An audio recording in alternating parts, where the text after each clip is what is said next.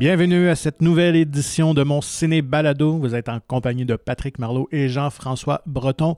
Un menu très corsé cette semaine, beaucoup de sorties. Alors, on côtoie les super-héros euh, probablement les plus puissants de l'univers cinématographique Marvel avec The Eternals. On retombe sur les euh, bancs du cégep avec une révision. On passe une fin de semaine avec euh, Diana Spencer, euh, Lady Diana, et un doublé pour euh, Léa Seydoux avec France et The French Dispatch, dixième film de Wes Anderson. Donc, une, un menu très éclectique, des films de vraiment de tous les genres, pour tous les goûts. Alors, bonne semaine, Jeff. Bonne semaine, Patrick. Il, y a quand même, il y a quand même des liens à tisser entre ces fils-là. là. On va vous les présenter un peu plus tard. Tout à fait, tout à fait. Donc, euh, on commence par l'actualité, comme on fait à chaque épisode. Euh, assez tranquille, pas de, grosses annonces là, à faire capoter les cinéphiles, mais quand même euh, quelques-unes qui ont retenu notre attention. on vous parlait, je pense, c'est la semaine dernière, de Christopher Nolan et son... ça fait quelques semaines. Quelques semaines déjà.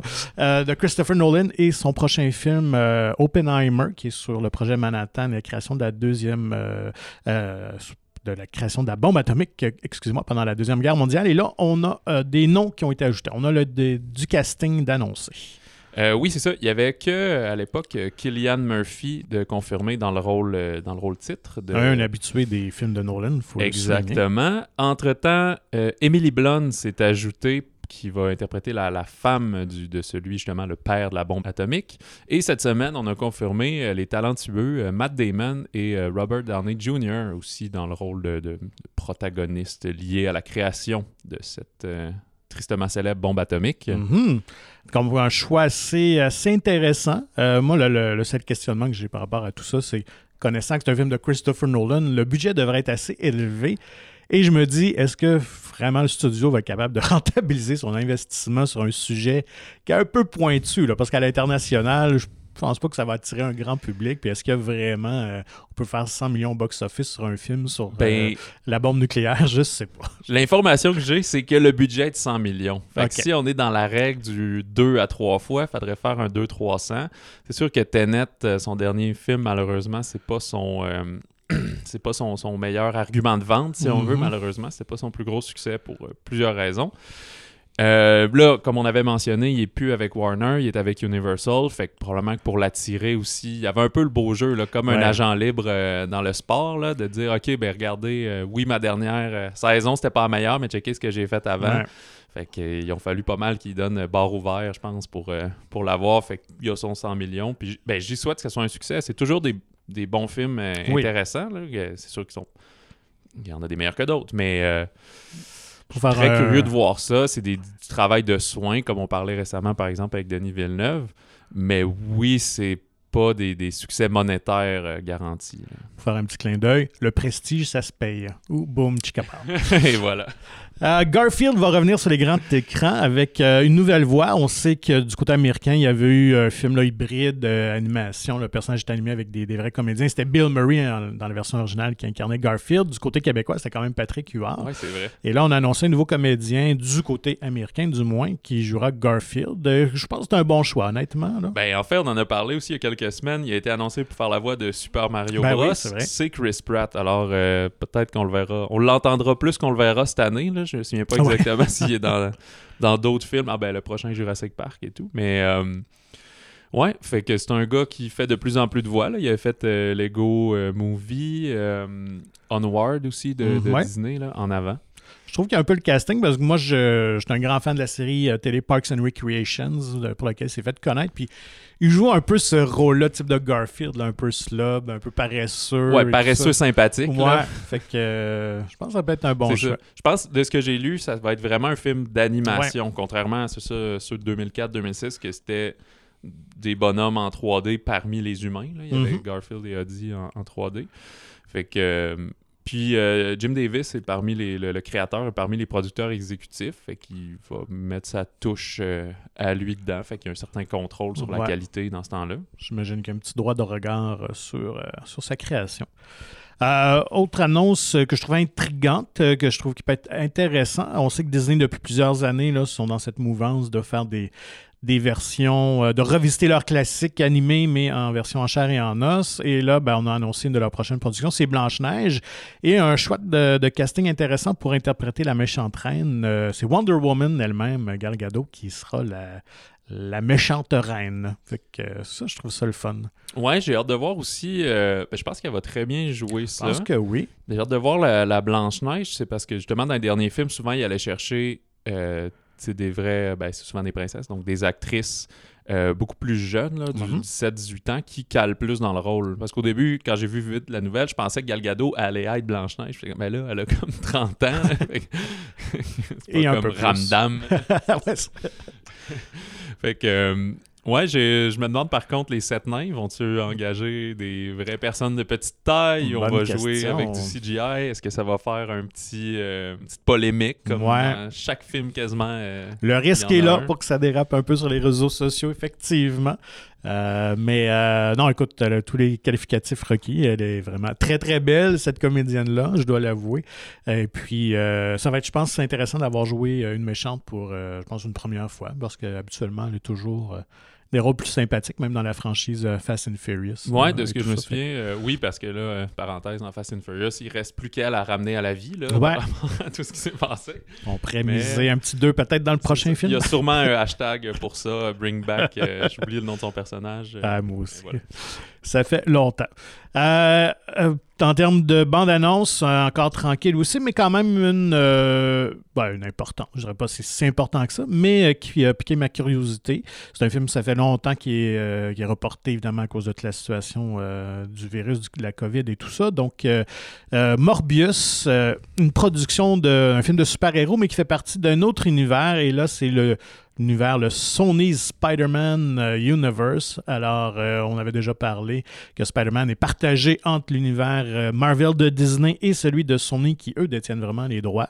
Et là, on amène un personnage qui n'est pas très connu, on doit l'avouer, c'est vraiment un personnage très secondaire dans les, bandes dessinées de Spider-Man. Morbius qui est un scientifique, mais qui devient un vampire finalement. Exact, à faire des, euh, des recherches avec euh, des chauves-souris, des trucs comme ça. Fait qu'il est pas mordu comme tel par un vampire, plus que. C'est comme l'équivalent de Spider-Man qui est mordu par une araignée, mais lui par euh, une chauve-souris. En fait, il pourrait être Batman. Oh, ben. ouais, mais il est pas aussi. c'est pas aussi clair s'il est gentil ou méchant. Ben, un peu à la, lumière du, personnage du lézard, tu sais, je pense qu'il probablement que sa condition le rend un peu fou parce que finalement il y a une une, maladie très rare au niveau du sang, donc c'est ce qui l'amène à faire ses recherches. Donc un peu comme le lézard qui tente de repousser son, bras. Euh, puis j'ai l'impression qu'on joue un peu sur ce tableau-là. Donc euh, finalement, il, partage son temps à être bon, mais des fois, il peut être méchant aussi. Donc, une espèce La bande-annonce, euh, en ce sens, laisse pas présager qu'il y a un vilain comme tel. Fait c'est ce qui rend le film un peu... Intriguant. Oui, c'est ça, potentiellement différent des autres. Que ce serait vraiment un, questionnement par rapport à lui-même, là, tiraillant entre le bien et le mal comme euh, Venom a essayé un peu de présenter ça, mais il arrivait toujours des, vilains externes euh, mhm. à combattre. Bon, on tombait dans la formule classique quand même. Donc, euh, Et c'est Jared Leto aussi, qui est toujours assez intense. Quoique son, son Joker n'a pas été apprécié de tous, mais c'était un petit rôle dans un film qui n'a pas été apprécié par tous. Fait qu'il faut donner la chance aux coureurs, comme on dit. Non, tout à fait. Donc, réalisateur méconnu aussi, Daniel Espinosa, qui est un réalisateur suédois qui avait fait un thriller euh, Child 44 et euh, plus récemment un film euh, d'horreur de science-fiction Life. donc, curieux de voir ça. Écoute-moi déjà d'avoir d'introduire un personnage ou la thématique vampire dans un film de super-héros. À part Blade, on n'a pas vu ça. Donc, euh, déjà là, ça veut peut-être amener un petit peu de. Ben, c'est peut-être un chemin vers Blade qui devrait voir le jour dans les prochaines ouais, années. Ouais, ben, en tout cas, lui, va être du côté de, Disney, de Marvel, mais c'est pas impossible ah, que ça se croise. On verra bien. moi, je dois avouer que je l'ai connu quand j'étais jeune. Il y avait une euh, série sur Spider-Man, euh, des Animated Series. je pense que c'était des mi-90. Fait que oui, il y avait Morbius, c'était comme important ah, dans la série, il joue un rôle. Euh, ouais, parce qu'il était comme un autre étudiant du collège avec euh, Peter Parker, puis euh, Brock, le, photographe qui devient Venom et tout. Fait qu'on le voyait beaucoup. Puis il y avait même Blade amené qui se pointait de nulle part pour essayer de se battent avec Morbius et tout. D'accord. Alors, euh, bon, on pourra juger du résultat le 28 janvier 2022 euh, pour Morbius, donc qui fait partie de l'univers Spider-Man. Et il y aura sûrement un petit clin d'œil au Spider-Man de Tom Holland parce qu'on sait qu'on essaie de joindre ces deux univers ensemble. On s'attaque maintenant aux sorties de la semaine. Comme on vous disait, beaucoup, beaucoup de, films qui prennent l'affiche. Donc, euh, un qui, euh, était déjà sur des écrans, mais euh, en sortie très limitée, mais là, on a finalement la chance de le voir. c'est The French Dispatch, dixième film de Wes Anderson, qu'on n'a pas besoin de présenter, qui a vraiment ses, ses admirateurs, ses fans, mais c'est un cinéaste quand même assez iconoclaste, éclectique, son style très à lui. Exact, oui, le film avait, euh, sur la promotion, on parlait du 22 octobre, après ça, mais c'était très limité, le 29, quelques villes, je pense Montréal. Puis là, depuis euh, aujourd'hui, 5 novembre, il est disponible euh, un peu partout. Partout, là, en tout cas, ou presque. Euh, tu l'as mentionné, c'est son dixième film. Euh, quelque chose de spécial, il était dans la sélection de Cannes de 2020, donc mhm. l'année qui n'a pas eu de, festival comme tel, mais probablement parce que c'est un réalisateur populaire qui a bien des amis. Ouais, très chouchou en Europe, en France. Exact. le film a été reporté à cause de la pandémie, mais il, s'est représenté à Cannes ah. en 2021. Ah, j'avais. il n'a pas gagné, mais il était en compétition pour la Palme d'Or. Fait qu'il a été deux ah, fois à Cannes avec le même film. Fait que c'est quand même. Passe Ouais, c'est ça, quand même cocasse. Euh, euh, rapidement, c'est euh, le, le journal américain The Evening Sun de Liberty au Kansas qui possède une antenne nommée The French Dispatch dans une ville fictive qui s'appelle Ennui sur Blasé. Euh, en qui, France, qui serait une ville française fictive qui rappelle vraiment un Paris là, dans les années 50-60.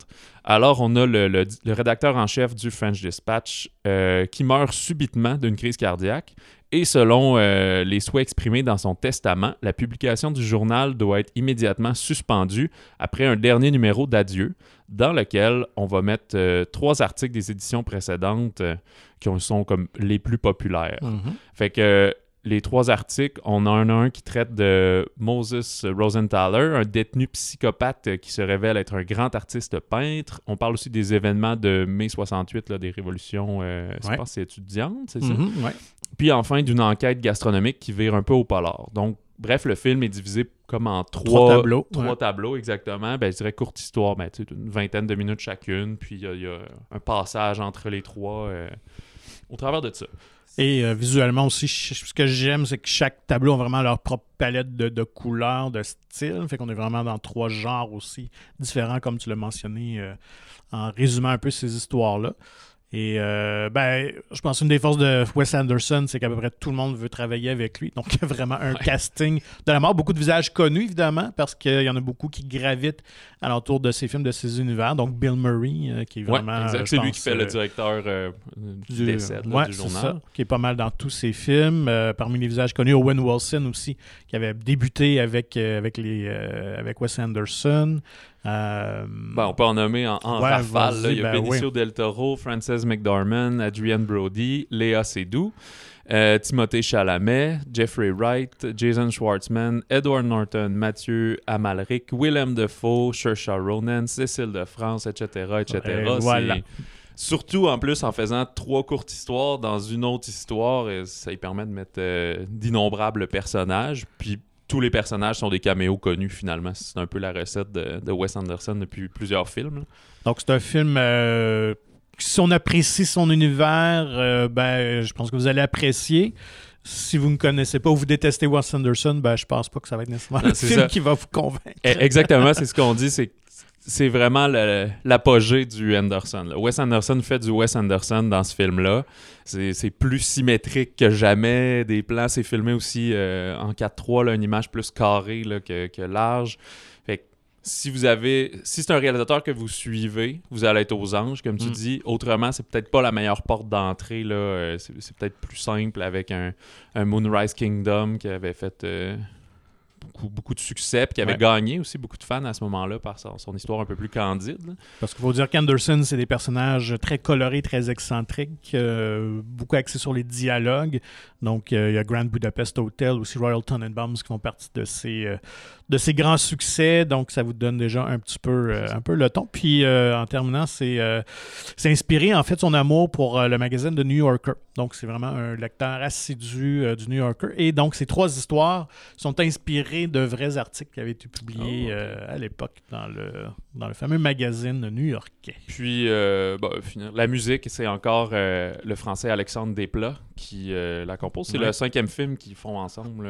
Et puis, Alexandre en fait pour énormément de films, dont je me souviens Shape of Water. Je pense qu'il avait gagné l'Oscar de la meilleure musique il y a quelques années. Souvent, souvent nommé aux Oscars, euh, c'est un des habitués. Oui, oui, c'est un, prolifique euh, mm. compositeur. Ensuite, on passe. Euh... Ben, Léa Seydoux pourrait nous conduire. Ben oui, tout à fait. De, la France de French Dispatch, de la France fictive de French Dispatch à la, la, France réelle de Bruno Dumont, avec le film France. Alors, c'est une euh, comédie dramatique, disons plus une satire. Fait que déjà, c'est la, la journaliste s'appelle France. OK et les journalistes en France. Fait que, juste avec ah. ça, on sent qu'il y a un, petit pied de nez, un petit quelque chose. C'est avec euh, Léa Seydoux là, dans le rôle principal et euh, Blanche Gardin aussi est, au générique. Fait son, un peu son, espèce d'attaché de presse, euh, metteur, en, ondes. C'est un peu flou là-dessus, mais elle est beaucoup là. Blanche Gardin, qui est une humoriste populaire française, qui était aussi dans le film Effacer l'historique il y a quelques années. Alors, euh, en synopsis, France de Meurs euh, est une journaliste vedette d'une télévision française privée. Sa célébrité, sa façon de concevoir ses reportages et ses émissions, ainsi qu'un enchaînement d'événements personnels vont entraîner une remise en cause totale de son parcours médiatique et bouleverser sa vie. Fait le côté satirique, je dirais, plus que comique, c'est qu'il n'y a, pas de blague comme telle dans le mm-hmm. film. C'est pas, euh, on se tape pas ses cuisses du tout, mais il y a comme euh, ça dit une excessivité, c'est tellement excessif que dans certains moments que ça en devient drôle mm-hmm. Ou ça en devient risible. Fait que c'est un peu un pied de nez à, cette espèce de vedettariat que tout le monde l'adule parce que c'est la, l'espèce de chef d'antenne d'un réseau, est super populaire mais est, loin comme du monde finalement. Elle trafique beaucoup aussi. C'est, euh, ben, elle se met en scène dans ses reportages télé à faire semblant de pleurer, des choses comme ça. Fait qu'il y a cette espèce de de relation-là, finalement, que Bruno Dumont euh, pointe du doigt avec le film France, qui avait été aussi présenté à Cannes euh, mm-hmm. cet été-là, dans Liste pour la Palme d'Or. C'est un film qui, ben, je dirais peut-être pas polarise, mais euh, qui, partage un peu. Je pense que soit qu'on embarque ou pas dans la proposition justement de satire, parce que comme tu l'as dit, c'est pas très drôle, mais en même temps, c'est très rocambolesque. Il y a tellement de revirements de situation euh, euh, oui, qui surprennent un peu des fois et que c'est un peu même euh, grossier. Exact. finalement, c'est qu'on on tombe dans, l'histoire de la chute, du déclin et de la montée finalement d'une grande journaliste fictive. Puis qui est en crise existentielle un peu parce que dans, sa vie personnelle aussi, ça va mal, il va arriver des, une tragédie et tout ça. Donc, Exactement, c'est ça. Fait que c'est les, aléas, si on veut, de, sa vie et son métier. Mais c'est brillamment joué, par contre. Léa Seydoux est vraiment une actrice. Euh, Très talentueuse. ouais, c'est ça. Et, je sais pas si je peux dire par de son époque, mais en ce moment, on se l'arrache. Est dans le James Bond aussi euh, actuellement, et dans French Dispatch. Fait que dans certains cinémas, va être dans trois films en même temps. c'est vrai. Alors, pour ceux qui aiment le, cinéma français, ben, vous avez un film euh, typiquement français, France, qui porte un regard sur le végétariat et les médias. Euh, on tombe ensuite euh, avec. Euh, écoute, ça, c'est un film que j'étais un peu sceptique parce que je me suis dit, qu'est-ce qu'on peut rajouter de plus à cette histoire-là? Spencer, évidemment, sur Lady Diana. En même temps, il faut le prendre comme une œuvre de fiction parce que ce n'est pas basé sur un livre. donc, c'est vraiment. une fiction, mais sur ce que je trouve là peut-être intéressant, sur le moment, la fin de semaine, où euh, Lady Diana va prendre, vraiment prendre la décision de quitter la famille royale, de se séparer de Charles, mais surtout avec une actrice euh, que j'aurais jamais pensé choisir pour incarner euh, Lady Diana, Kristen Stewart, quand même. Ouais, exactement. Fait que avec Spencer de Pablo Larrain. qui nous avait offert Jackie il y a quelques années avec Nathalie Portman, qui avait aussi récolté son lot de mm-hmm. nominations aux Oscars. Fait que c'est encore ici, comme tu dis, sur une, femme forte, une femme de tête, dans un moment très précis de sa vie. Fait que, encore là, c'est pas une biographie complète de la vie de Diana Spencer. C'est vraiment juste cette fin de semaine-là.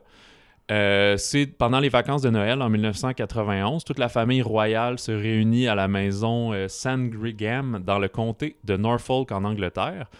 Puis, comme tu as mentionné, ben, c'est à ce moment-là que Lady Diana vit sa crise existentielle, un peu comme euh, Léa Seydoux dans France, exactement. puis de, en venir à quitter le prince Charles. Fait que c'est une espèce de fable autour de tout ça, comme Pablo Larrain puis le scénariste Stephen Knight, ce sont juste amusé à écrire comment est-ce qu'on part d'un point A, il faut arriver au point B, mm. qu'est-ce qui a pu se passer entre les deux. Euh, Kristen Stewart est brillante dans ce film-là. -là, c'est vraiment une. une c'est assurément, elle va récolter sa première nomination aux Oscars. Peut-être le, gagner, ça c'est dur à mm-hmm. dire, mais la nomination, certainement. D'ailleurs, moi j'aimerais ça faire mon plaidoyer là, pour que Kristen Stewart puis Robert Pattinson, on arrête de les discréditer à cause de Twilight. C'est comme. Ils ont commencé avec ça, euh, c'est correct, on en rit.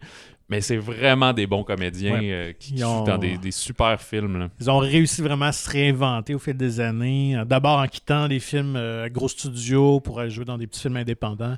Mais effectivement, il faut le préciser qu'ils sont à des années-lumière de, cette époque-là. Il y a Taylor Lautner, malheureusement, qui n'a pas réussi à en sortir euh, tout à fait. Mais euh, bon, c'est un autre dossier. Là. Si on revient à Spencer. Euh, Donc, c'est pour les jeux des comédiens. Il faut voir ça. D'ailleurs, euh, Stuart est dans pratiquement tous les plans. oui, exactement. Dans toutes les scènes, toujours en retenue. Et comme. C'est quasiment un burn-out. Elle est sur le bord de pleurer à, chaque fois, mais elle, retient ça pour ses garçons.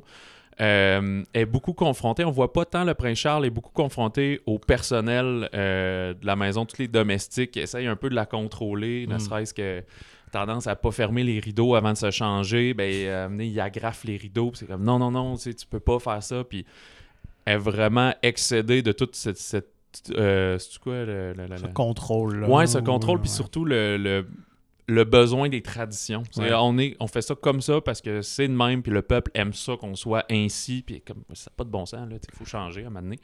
Il y a beaucoup la relation du passé, du présent, du futur, comme qui se mélange euh, dans, plusieurs euh, dialogues, si on veut. Pas dans le récit, mais juste dans, les dialogues. Il y a des allusions à ça.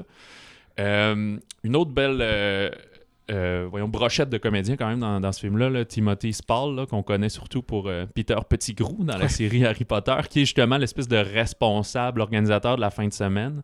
Euh, Sean Harris, euh, qui était euh, entre autres le méchant dans les dernières Missions Impossibles, le, rouquin anglais, qui joue le, chef cuisinier. Il y a Sally Hawkins, en fait, que je savais même pas qu'elle était au générique, qui a fait un peu justement l'espèce de, conseillère habilleuse, mais avec qui elle a la, proximité la plus proche, qui, serait comme une forme d'ami, mais quand mm. même sur le payroll, fait que c'est toujours nébuleux à ce moment-là. Euh, un peu comme dans Jackie, là, Pablo Larrain, il ramène ici une texture un peu granuleuse qui fait film d'époque. Ben, c'est pas aussi vieux, c'est les années 90, pas 60 comme euh, dans Jackie. Euh, énormément de gros plans là, sur, sur des visages là, cadrés comme du menton au front. Là. C'est, vraiment dans son style. On a l'impression qu'on est dans cette personne-là. Mm-hmm. Comme tu as mentionné, elle est dans presque toutes les scènes, tous les plans. On suit elle dans son parcours. La caméra qui déambule dans le grand, grand manoir. Euh, ça rappelle un peu quasiment euh, le Shining, euh, par exemple, le, Overlook Hotel.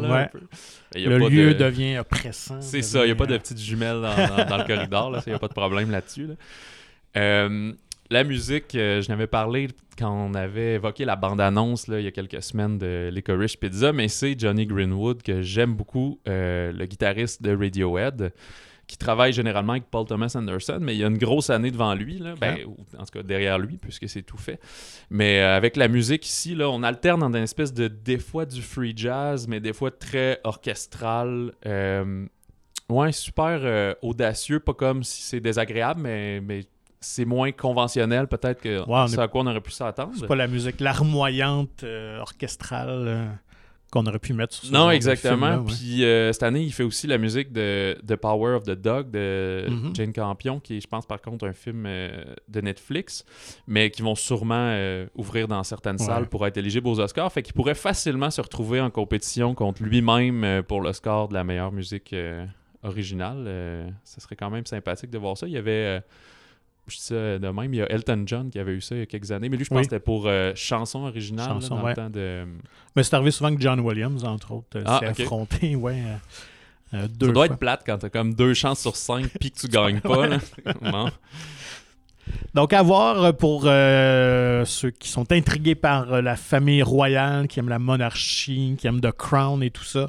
Si Et, vous voulez euh, être à jour en vue des Oscars, c'est vraiment un des films à voir, assurément. Vraiment, il devrait y avoir plusieurs nominations. Puis je pense que c'est d'autant plus percutant avec tout ce qui s'est passé euh, depuis deux ans avec, euh, avec le plus jeune, justement, de ses fils, Diana, qui, justement, a pris la même euh, décision audacieuse de quitter euh, son rôle vrai. de prince et tout ça. Donc, on comprend encore plus euh, tout le poids que ces gens-là peuvent avoir Ben oui, sur leurs épaules. justement aussi, je pense qu'il disait que ça mettait beaucoup de poids sur sa femme, justement, Ben qui, oui, à euh, il voulait plus qu'elle soit actrice, puis c'était Ouais. comme...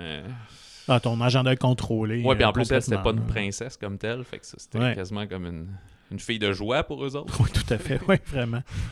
Euh, donc, dans un tout ordre d'idée, on tombe dans le euh, gros divertissement, dans le film euh, blockbuster américain. donc, 26e production déjà du, des, de studio Disney et de leur univers Marvel, avec Eternals, quand même un film qui, euh, qui pouvait surprendre peut-être par le choix de sa réalisatrice. On sait que Disney, quand même, euh, euh, amène de plus en plus de femmes derrière la caméra. Et ils ont cette tendance-là aussi à aller repêcher des, des cinéastes qui proviennent du cinéma indépendant. Et là, ils ont eu la main un peu heureuse avec Chloé Zhao, qui avait été embauchée avant même qu'elle tourne Nomadland. Puis finalement, ben, elle a remporté un succès fou avec ce film-là, récoltant même un Oscar. Deux Oscars, en fait. Ouais. Meilleur film, puis meilleure réalisation. Tout Fait à que- fait, ouais. Donc, un gros, euh, écoute, un gros coup de ce côté-là. Et euh, par contre, il faut, faut être patient. C'est un film qui est très long, 2h40. euh, Moi, je crois que c'est le deuxième plus long après Endgame. Ouais. c'est ça. Donc, et ça se sent, là, je dois avouer euh, que le film. Euh, Chloé elle est très bonne pour euh, diriger les comédiennes, nécessairement. Dans Nomadland, on l'a vu aussi. Donc, euh, elle tire de, de bonnes performances, mais au niveau action, c'est peut-être un peu plus tranquille. C'est pas le Marvel qui, euh, qui bouge le plus, là, contrairement, on pense à Shang-Chi, qui avait euh, beaucoup, beaucoup de scènes de combat et d'action. Ouais, très rythmé, comique. Ouais, là. donc c'est beaucoup plus lent comme rythme. euh, mais qu'est-ce que ça raconte finalement, les Eternals? Qui sont ces personnages-là? Encore là, un choix audacieux de la part de Disney, un peu à la manière des Gardiens de la Galaxie, parce que c'est vraiment des personnages euh, peu connus du grand public, qui n'ont jamais vraiment percé, euh, même si quelquefois on a tenté de, relancer des séries en bande dessinée. Euh, ben, en fait, ça a été euh, créé par Jack Kirby, qui est vraiment, écoute, le, le, le- le- bras droit de Stanley. Jack Kirby derrière la, création de, de tous les, les super-héros presque de Marvel. Il était là à la naissance des, des Quatre Fantastiques. Donc, euh, cette série-là date de 1976. Euh, et euh, les, les Eternals, en fait, c'est des personnages, c'est comme des demi-dieux, finalement, qui ont été créés par des dieux qui, eux, s'appellent les Celestials. Et eux, les Celestials, donc, envoient ces Eternals-là. Je sais qu'ils avaient beaucoup de concepts abstraits. Donc, ils les envoient sur Terre il y a à peu près 7000 ans. Et leur rôle, euh, c'est de, de surveiller euh, l'humanité, euh, de, de jouer un rôle d'observateur, mais ils peuvent intervenir si une, une autre créature créée par les Celestials, qu'on appelle les déviants, vont tenter de changer le cours d'histoire, vont, vont, vont toucher l'humanité. Donc, c'est la, la seule règle d'or qu'ils Ok. peuvent se Mais montrer, autrement- s'afficher. Autrement, ils restent secrets, euh, ne se pas. Genre euh. Thanos, là. c'est ça. Ouais, ouais, ben effectivement. Donc euh, là, les gens vont se demander, ouais, mais pourquoi que si ces gens-là sont si puissants, des demi-dieux, pourquoi ils sont pas juste venus arrêter Thanos?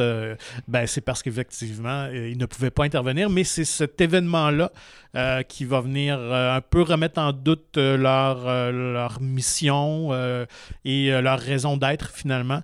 Et vont sortir finalement de l'ombre parce que là, évidemment, avec tout ce qui est arrivé, les déviants vont sortir également de l'ombre, s'en prendre évidemment à la terre. Donc voilà, fait que c'est très coloré, quand même un très bon casting aussi, il faut le dire quand même. Parmi les plus connus, on a Richard Madden qui jouait Rob Stark dans la série De Fer, qui joue Icaris. Euh, lui, on peut le comparer, c'est un peu le Superman, mettons, de l'univers Marvel. là. Euh, à peu près les mêmes pouvoirs. Ouais, des lasers dans les yeux. Ouais, tout à fait. Il peut voler.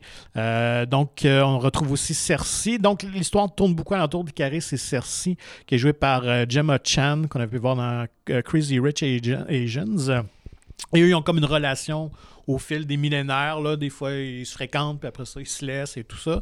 Euh, ce qui est drôle, c'est que Gemma Chan, on a pu voir déjà dans un autre film Marvel. Ça, c'est rare qu'ils vont prendre euh, Ah quelqu'un ouais. Elle était dans Captain Marvel. Elle jouait une solde de cri. Euh, mais probablement Ah, que c'était ok. pas assez Ouais, très marquant. Ouais, c'est ça. Donc, on l'a ressorti.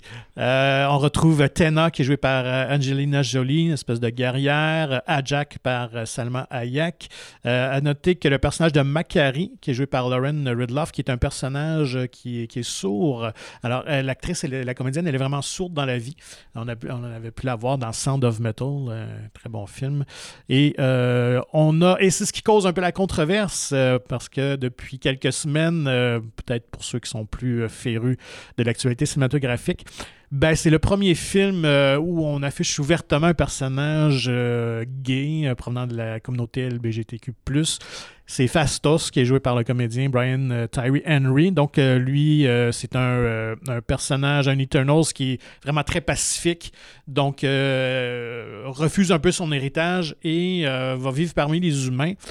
Et ben, euh, il est en couple avec un autre homme, ils ont des enfants et tout ça. Et là, ben, ça secoue évidemment un peu euh, certaines euh, parties de la population américaine qui s'amusent à faire toutes sortes de. à troller Internet, comme on dit.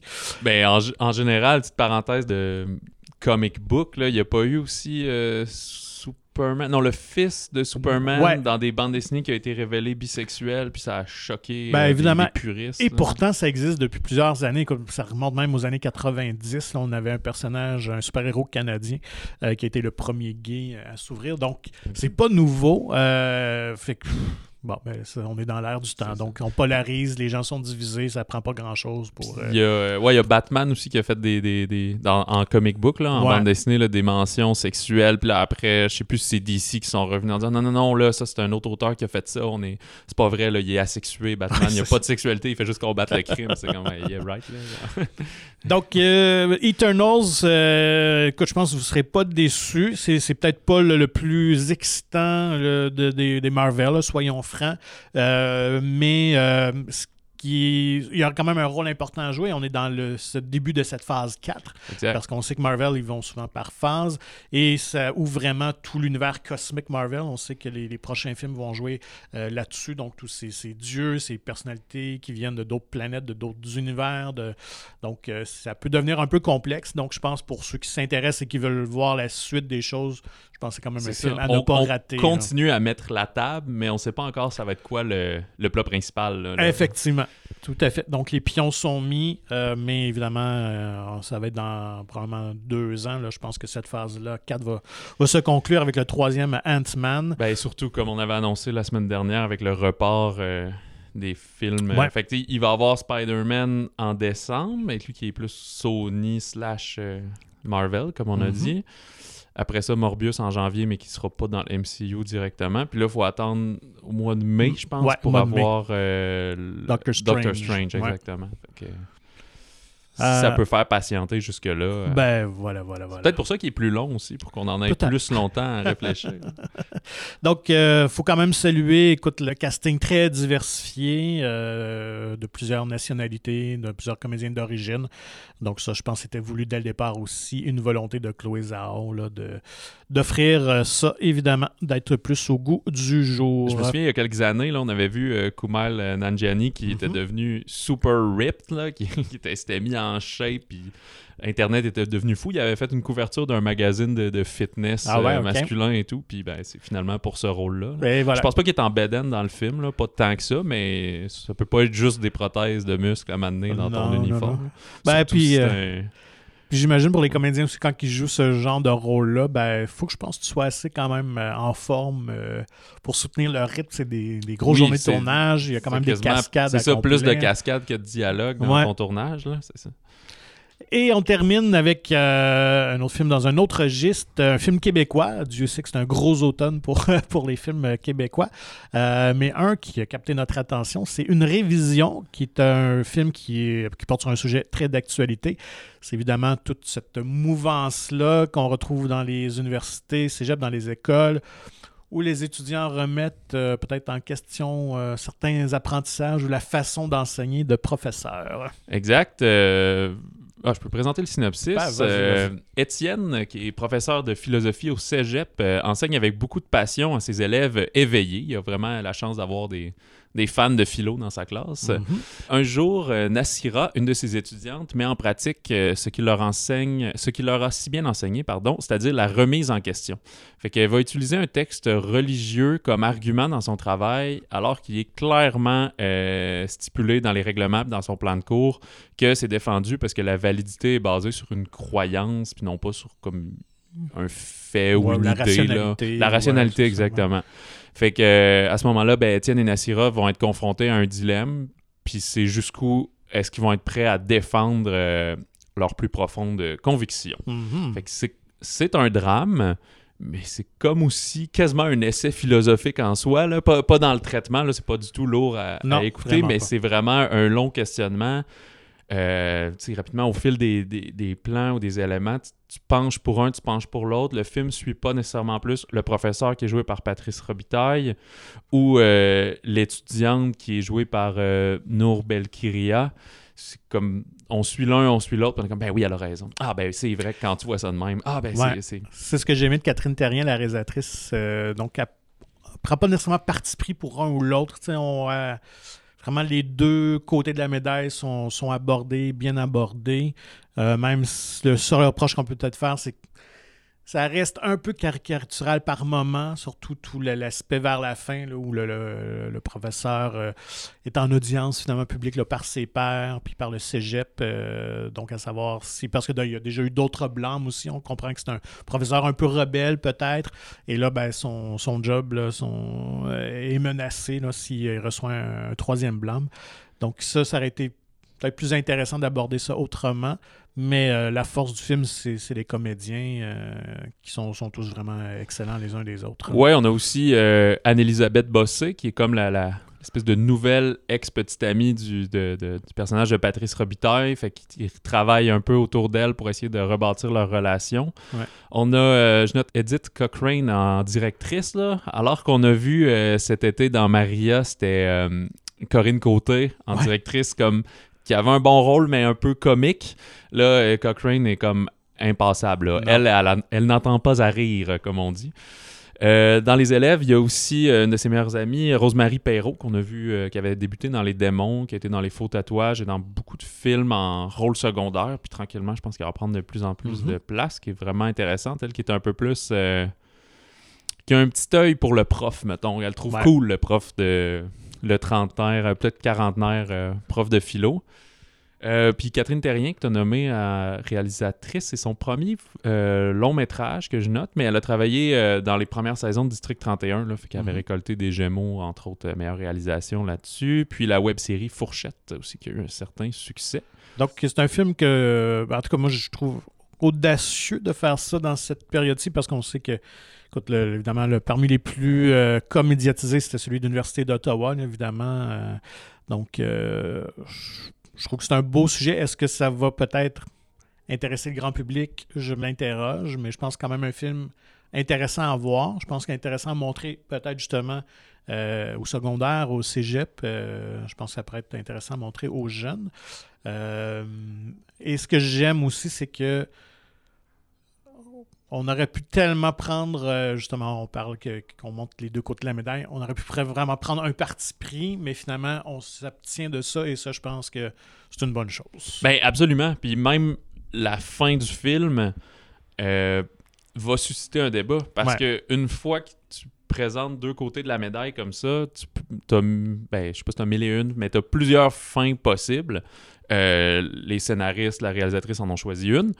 C'est correct, mais après ça, ben, justement, ça ajoute au débat comme tel. Est-ce que ça serait, serait passé de même? Qu'est-ce qu'on en pense, etc. Les scénaristes, euh, Louis Godbout et Normand euh, Corbeil, sont en fait deux philosophes euh, de profession, là, un pendant une quarantaine d'années au cégep, l'autre plus à l'université, euh, qui sont euh, dirigés vers l'écriture et la scénarisation depuis quelques années. Fait que euh, c'est aussi intéressant que, bien que ça se situe autour d'une euh, d'une jeune étudiante euh, de nationalité euh, arabe, Ouais. c'est écrit par euh, deux hommes blancs, mais ça reste quand même une réalisatrice qui est allée mettre son grain de sel pour avoir au moins le, le côté féminin là-dedans. Fait que non, c'est ça, c'est très bien Puis joué. Je trouve ça sain aussi qu'on montre euh, que, que les musulmans peuvent aussi avoir des doutes, des questionnements sur leurs propres croyances et tout ça. Donc, ce que la jeune euh, vit aussi. Ouais. Et je pense que c'est sain. Là, tout n'est pas blanc ou noir euh, dans la vie, dans la société. Donc, euh, fait que bravo pour ça. Euh, pas un. Je dirais que c'est pas un grand film, mais euh, quand même un film intéressant. Puis je pense que c'est important à voir, euh, ne serait-ce que Ouais, pour ça- susciter la discussion, le débat. Exact, ce serait dommage que ça passe Ouais. sous le radar puis que comme personne y aille. C'est sûr qu'on il n'y a pas les mêmes attentes, par exemple, de box-office Ben que oui. l'arracheuse du temps dans quelques semaines, là, parce que ça n'a pas le côté qu'on va dire souvent rassembleur ou film-événement, mais c'est vraiment. Ouais, si vous voulez, c'est pas un casse-tête parce que le film est pas difficile à comprendre, mais mettons vous avez une date avec quelqu'un, puis vous dites Hey, on pourrait aller voir un film, puis après aller prendre une bière, là, ben, vous allez avoir de quoi jaser. Puis vous allez savoir assez rapidement si, va- si vous, êtes, prêt pour vous entendre ou pas, exact. Très bon point. Ah, puis aussi, c'est un des films qui a été tourné euh, l'été dernier, donc pendant euh, la Ben oui. COVID, fait qu'avec les mesures de distanciation.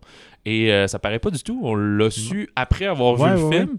Puis c'est sûr que il y a quand même des, des scènes de, de rapprochement et tout, parce que je pensais que ça fallait juste qu'ils minutent lors du tournage euh, le nombre de temps que ces gens-là Mhm. pouvaient être ensemble. Puis en y repensant, tu fais Ah, c'est vrai qu'il y a certaines installations, certains setups que les gens sont plus distancés, mais c'est rien de comme Dérangeant. ouais, ou, euh, vulgairement apparent que tu fais, il est clair qu'il y avait de la COVID là-dedans puis tout. Non, non, c'est super bien fait, fait que Ouais. chapeau euh, pour ça. Peut-être que ça explique pourquoi, cela dit, dans la classe, il y avait comme une, une quinzaine d'élèves là, plutôt que 32, comme euh, je me souviens de mon cégep. Ouais. Euh, il y a pas, j'ai pas noté d'autres sorties au Québec, euh, mais euh, le film Beans qu'on avait eu euh, cet été, là, je me souviens plus exactement quelle semaine, je pense que c'était au mois d'août, qui est un film euh, canadien, en fait, comme anglo-québécois, Mhm. sur la crise euh, d'Oka, en fait, un genre de coming of age d'une jeune adolescente mohawk pendant la crise d'Oka. Ben, il sort euh, aujourd'hui aux États-Unis, fait que euh, Voilà. on lui souhaite euh, bonne chance. Ben, C'est un- c'est beau rayonnement. mais C'est pas Ouais. nécessairement un, beau moment de notre histoire, mais euh, ça vaut la peine d'en parler. Ouais. Et euh, c'est ce qui conclut euh, ce balado. Écoutez-nous la semaine prochaine. On va vous parler entre autres de Belfast de Kenneth Branagh, qui Ouais. avait gagné entre autres le, le- le prix du meilleur film au euh, le People's Choice Award, en fait, au TIFF, là, au De euh, Toronto, Festival ouais. de Toronto. Donc, un bon buzz lui aussi pour, euh, pour la saison des Oscars et des Golden Globes et compagnie. Exact. Toi, les films en noir et blanc en général, ça. Ah, oh, j'aime bien. Puis, comme on parlait tout à l'heure, moi, j'a- j'adore. Je suis un grand fan de Kenneth Branagh depuis son époque shakespearien avec Henri V et Much Ado About Nothing et tout ça. Donc, très curieux de, Ouais, de il, voir ça. il fait de tout, lui. basé- il, oui, il est autant devant que derrière l'écran. Il joue, réalise. Euh, donc euh, tous les talents. Puis en même temps, c'est ben, inspiré de sa vie, de son euh, vraiment de, de- son enfance, en fait, quand il a quitté l'Irlande pour s'installer en Angleterre et tout ça. Donc, un côté autobiographique là-dedans. Ah, ben, on vous en parle le plus la semaine prochaine. D'ici là, vous pouvez nous contacter par courriel au balado au singulier à commercial monciné.ca. Et encore une fois, nous invitons toujours à vous procurer gratuitement le magazine Mon Ciné, qui est disponible en version numérique ou physique dans plusieurs des cinémas de la province. Visitez le monciné.ca pour plus d'informations. Bien, merci Patrick. Ben, merci à toi et euh, bon cinéma tout le monde.